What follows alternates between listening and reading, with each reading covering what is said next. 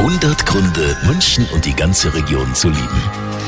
Ja, und ein Grund ist davon, dass wir unsere ganz eigenen Bräuche und Traditionen haben. In Dorfen im Landkreis Erding, da geht der legendäre Himmertlensen Faschingsumzug über die Bühne. Da laufen alle im Nachthemd durch die Stadt.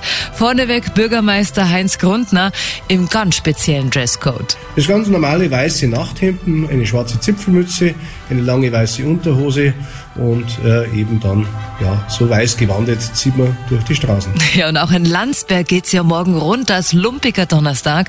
Da machen dann die Geschäfte zu, die Behörden schließen schon um 10 Uhr vormittags und dann geht's richtig rund in den Kneipen der Altstadt.